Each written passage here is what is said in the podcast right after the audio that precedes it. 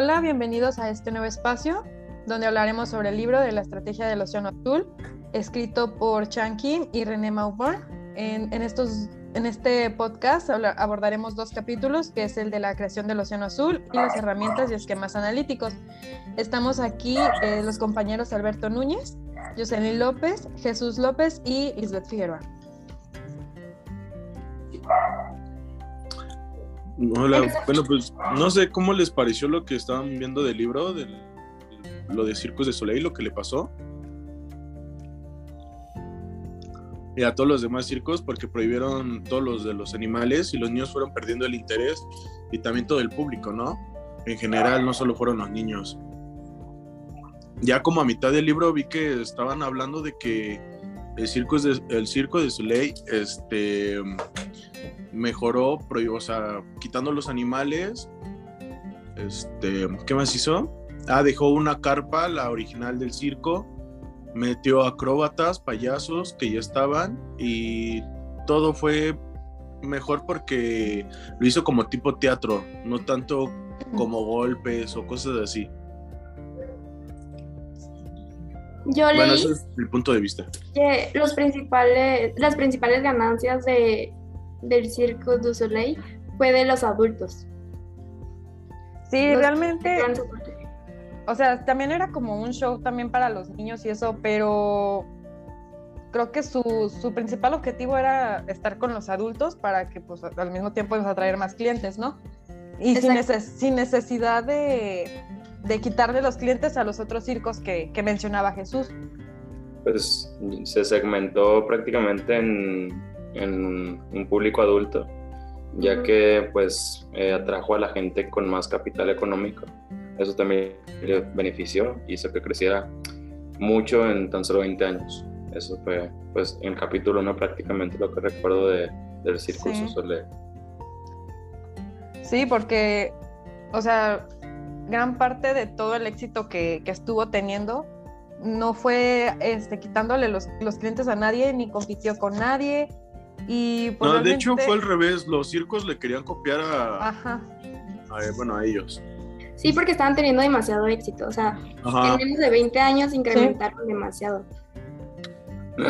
Sí, prácticamente lo que había enfocado el libro de los océanos azules se refiere prácticamente a, pues, un, este, una, a la entrada de un negocio donde no hay prácticamente competencia. No, no, son como empresas que apenas están innovando, ¿no? Sí, como que apenas se quieren incorporar a lo que es todo el mercado ya así grande y es como de, ah, pues de poco a poquito.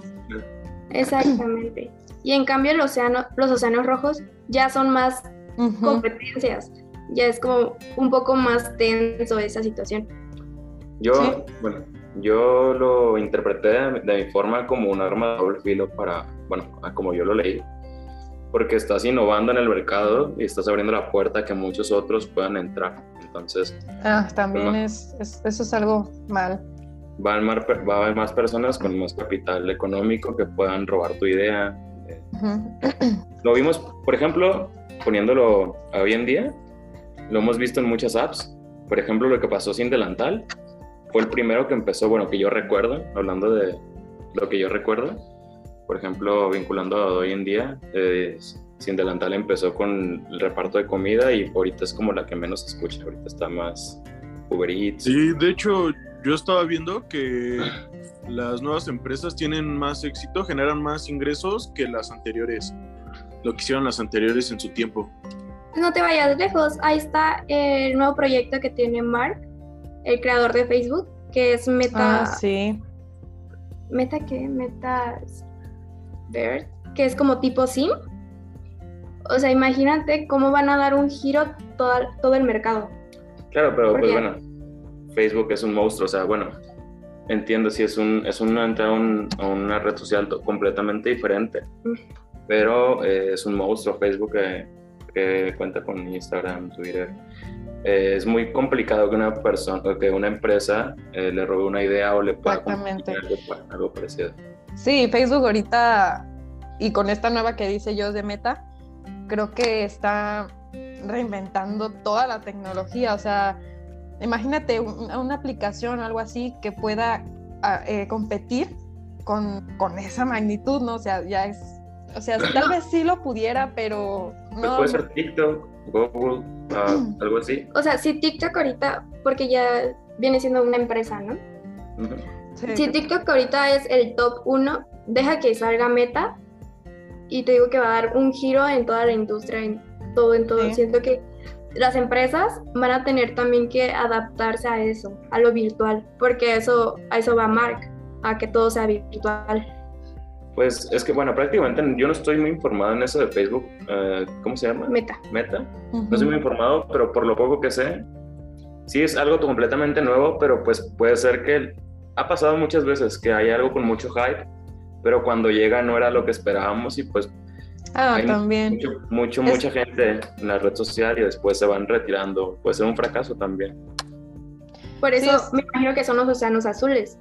Porque ahí es como un espacio que no sabes qué va a pasar, lo único es innovar. Y si, ahora sí que si subes, qué bueno. Y si no, pues ahí te quedas estancado. A lo que yo entiendo de los océanos azules. Claro, y también toca la, antítesis, que es los, los océanos completamente lo contrario a lo que se establece prácticamente la mayoría de las empresas. Yo creo que el 90% de las empresas queriendo entrar a, a, lo que ya está competida. Sí, es que... Pues sí, bueno, ah, perdón, perdón. dile, dile. Por decir, bueno, lo que estaban diciendo de lo de Facebook, este, bueno, yo lo igual lo tomé como con océanos azules porque dicen que muchas veces toman estrategias y muchas de estas las llevan a innovaciones nuevas para poder mejorar su empresa, para ser mejores, para generar más ingresos. Porque también estaba viendo que ya iban a cobrar, bueno, que iba a ser una aplicación Facebook que iba a cobrar, ¿no? Por usar Facebook. Bueno, va a haber las dos gratuita y por la que vas a tener que pagar para ya no ver anuncios y todo eso. No, sé si pues, vieron esa parte de Facebook. Eso no lo había escuchado, fíjate. Pues es que, bueno, tiene sentido porque pues, los anuncios son los que en realidad le dan ganancia a Facebook, porque Facebook es gratuito. Entonces tiene sentido que si no queremos anuncios, pues paguemos un... Pague. Sí, voy a ser como un tipo YouTube y todo eso. Ya si pagas, igual te quitan a los anuncios. Bueno, yo lo veo así. Y es que es como, como se menciona en el libro, o sea, las empresas realmente nunca van a estar estáticas, o sea, no se van a, quedar nunca en eso, van a querer seguir avanzar, van a querer, querer competir y todo, entonces están evolucionando, o sea, cada, cada año, cada mes, cada 20 años, están evolucionando las empresas, entonces de aquí a 20 años, o sea, imaginémonos cómo, cómo va a estar todo esto, ¿no? Se adapta y cada vez los cambios deben ser más rápidos. O sea, antes la innovación pues duraba unos años y ahora es como cada seis meses. Constantemente, ¿no? Exactamente. Sí, pero por ejemplo, como el, el ciclo de Soleil, ¿no? Realmente no es necesario que, bueno, se menciona en el libro que el objetivo de que las empresas crezcan no es compitiendo. Eso es lo que como que lo que más me pegó porque dije, pues es que sí es cierto, o sea, mucha gente, lo que, muchas empresas o compañías lo que están buscando es competir con otras. Y, y eso realmente pues, no es como que les dé como tanta ganancia, me imagino. Entonces, pues no, o sea, mejor tú enfócate en lo tuyo, si compites bueno, si ganas a alguien más bueno, pero o sea, realmente eso es lo que lo que la misma compañía quiera. Ah, bueno, yo interpreto esa parte, bueno, tomando lo que me estás diciendo, lo interpreto eh, viendo que tienen o llegamos a tener una idea un poco este, errónea de cómo competir, lo que cae, por ejemplo, a, las empresas que hacen prácticas desleales, de que entran al mercado con un producto de un precio muy bajo y cuando se comen ya el mercado es cuando empiezan a subir los, los precios. Bueno, yo lo he visto Ah, bueno, no, no se me viene a la mente, pero sí, he visto varios productos este, que, han tratado de hacer algo parecido, como entrar con un precio y después lo van subiendo bastante. Pues yo leí que eso del Océano Rojo viene de la estrategia militar. Ya ves que los militares quieren, este, como entrar a un territorio y llevárselo. Ahora sí que, o sea, yo voy al territorio es mío. Entonces es lo que también quieren las empresas. Este, expandirse. ¿Sabes? Quieren monopolizar. Sí. Es como bueno, ahorita de lo que dijo Alberto de lo de las marcas, pues, estaba también, bueno, en una parte del libro dice que la gente ya no se fija tanto en la marca, sino cuál es lo más barato para ellos o más accesible.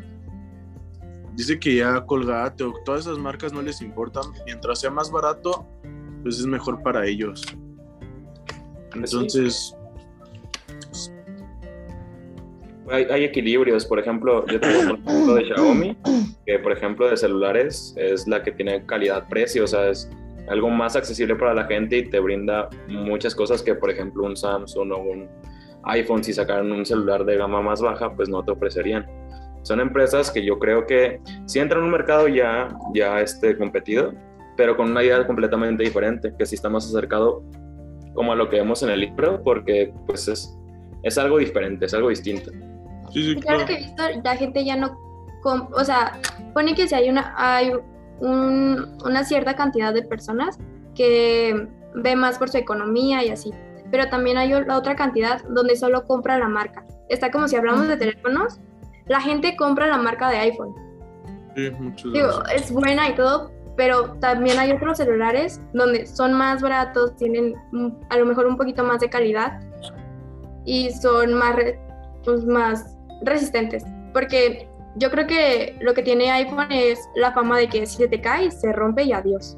Bueno, yo también lo veo porque a iPhone no le entra virus, nada de eso, y no se te hace lento, no como un Samsung. Bueno, yo lo veo así, yo por eso compro esta marca más que nada, porque no se te hace lento, no se te madrea tan rápido. He tenido otros teléfonos, Motorola y todo eso, y he visto cañón los cambios a un iPhone.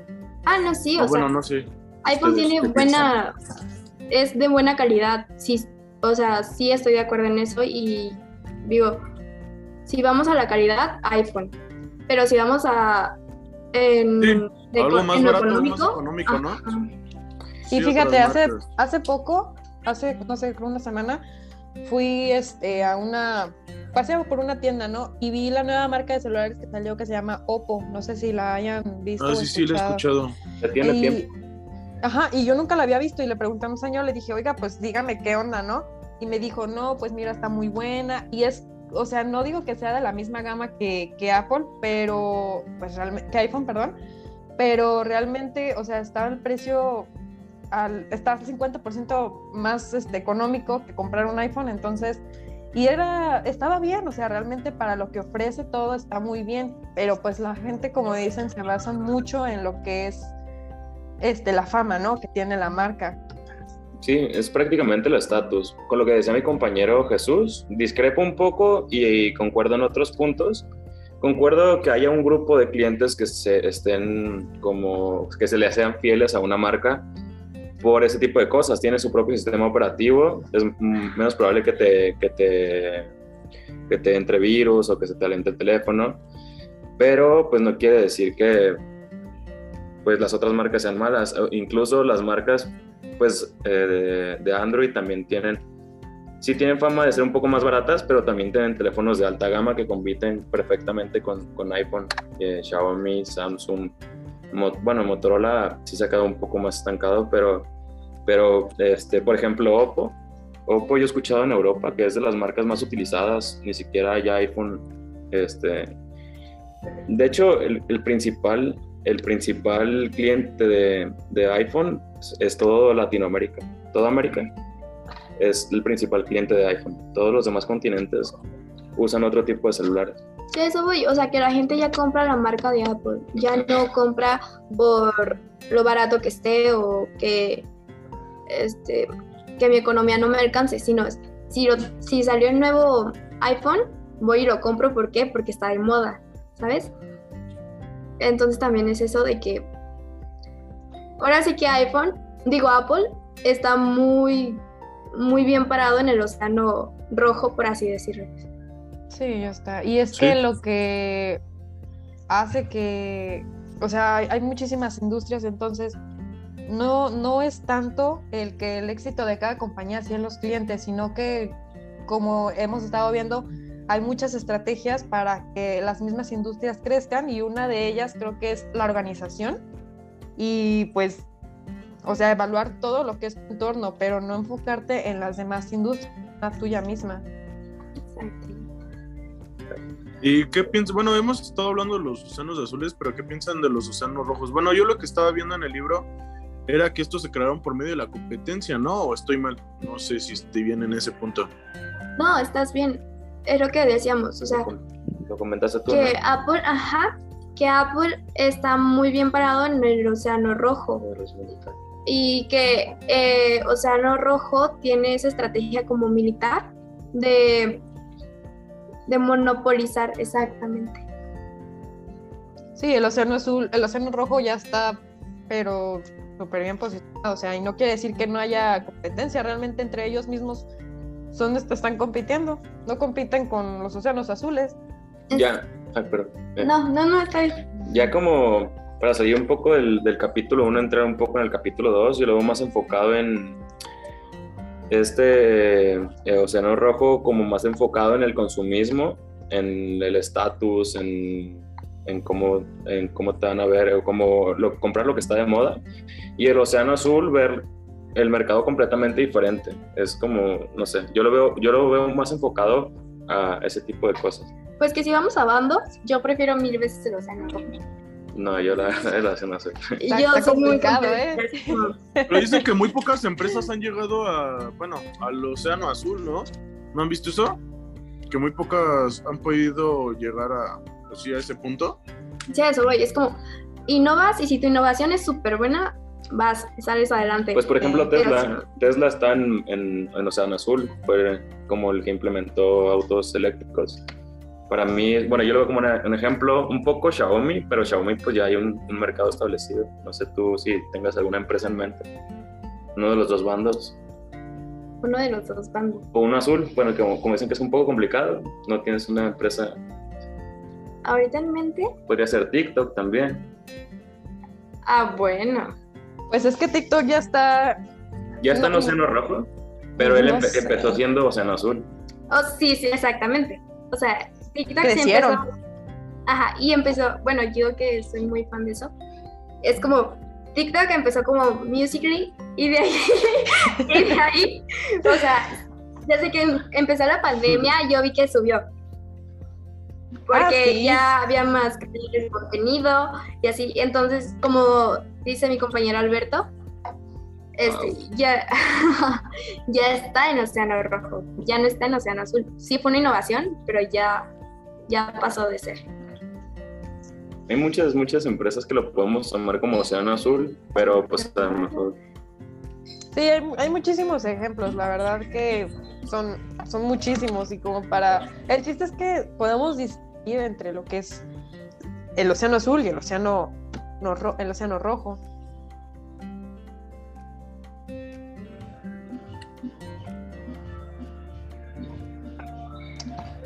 Pero sí, esto sí está, es un tema muy amplio, la verdad. Sí, demasiado. Bueno, yo también estaba viendo que no importa tanto, bueno, las empresas no se fijan tanto en la innovación. También estaba viendo que, que se tienen que alinear con las utilidades, el precio y la posición de costo. Era lo que estaba viendo para poder llegar igual al Océano Azul. No tanto es la tecnología o la innovación. Sí, es que sí son muchas cosas, la verdad. Para poder llegar allá, son muchas cosas. Es como en todo, ¿no? Tienes que tener un capital. Sí, claro. Bueno, así yo es lo que entiendo, de que no es solo innovar, sino también tener la capital, porque... Sí. Debe de, debe de tener un crecimiento muy fuerte como dice, si una compañía desea lanzarse en una trayectoria de crecimiento fuerte y rentable, pues tiene que, vencerlos a, todos y ofreciendo tal vez menos o tal vez más para, para poder incrementar, la verdad. Pues, ¿qué les parece si hablamos un poco del capítulo 2? O porque, bueno, si ya pasamos y... Te digo que tuve problemas técnicos aquí, una disculpa. Entonces pasamos al, al capítulo 2, ¿les parece, compañeros? Sí. ¿Sí? Yo prácticamente, bueno, el capítulo 2 hablando de las herramientas y esquemas analíticos. También está el esquema de, de las cuatro acciones. Yo creo que es como lo básico, ¿no? Capítulo 2, Así que es reducir, crear, incrementar y eliminar, ¿no? Ajá. Sí, están estos cuatro que...